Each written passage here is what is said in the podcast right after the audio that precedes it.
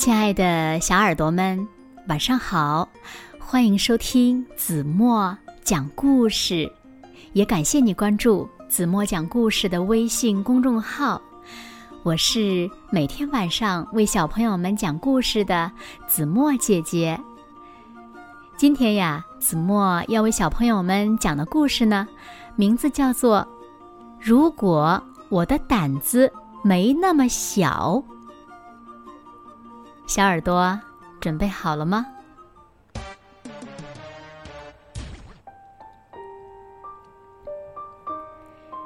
小鸟艾德温不敢离开他的家。秋天，他不常出门；冬天，他就完全不出门了。春天呢，他总是待在家里；夏天也一样。但是埃德温。渴望旅行。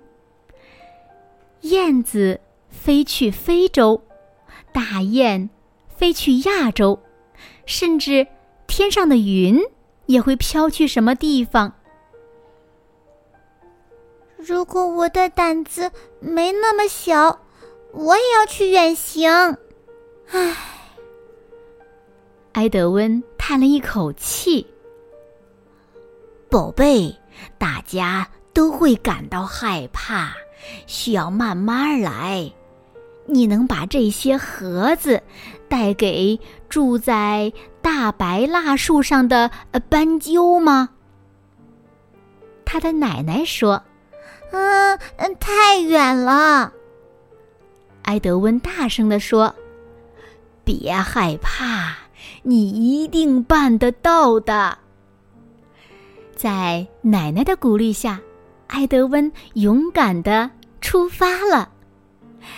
他把东西送到了斑鸠手里。面包师斑鸠很忙，他请求埃德温替他给住在老杉树上的猫头鹰送一份水果馅饼。很远吗？埃德温不安地问。不远呢，很近的。于是。埃德温又帮斑鸠把水果馅饼送到了猫头鹰的手里。猫头鹰有许多事情要做，他想请埃德温捎一封信给住在白柳树的黑水鸡。远吗？埃德温问。不是很远。黑水鸡呢，也请求埃德温帮忙。你能把这些书带给住在紫红山榉树上的苍鹭吗？埃德温答应了。苍鹭告诉埃德温，山雀把围巾忘在了他这里。埃德温主动提出把围巾给山雀送过去。就这样，慢慢的，埃德温离家越来越远了。他离开了他的小树林，他飞出了那片森林，他飞越了山丘，到达了陆地的尽头，那里树木都不再生长了。奶奶，你知道吗？我见到了猫头鹰、黑水鸡、苍鹭和山雀。我飞过了池塘和牧场，看到了一群在大海中奔跑的长脚鸟。我还看到了一艘船。明天去哪儿呢？嗯，我要想一想。非洲是不是太远了呢？埃德温闭上眼睛，自言自语道：“好了，亲爱的小耳朵们，今天的故事呀，子墨就为大家讲到这里了。”小鸟埃德温从刚开始的不敢出门，到最后呀变得那么的勇敢。那小朋友们，你们够勇敢吗？快快留言告诉子墨姐姐吧。好啦，那今天就到这里了。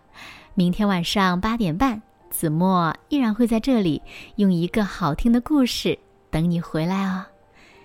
你一定会回来的，对吗？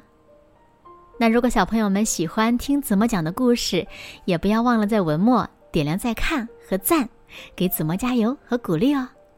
当然了，如果允许的话，也欢迎小朋友们点开文中出现的小广告，只要点开就可以了。因为呀，你们的每一次点击呢，腾讯后台都会给子墨一个小小的奖励，是作为子墨每天为小朋友们讲故事的奖励哦。谢谢你们了。好啦，现在睡觉时间到了，请小朋友们轻轻的闭上眼睛，一起进入甜蜜的梦乡啦。完喽。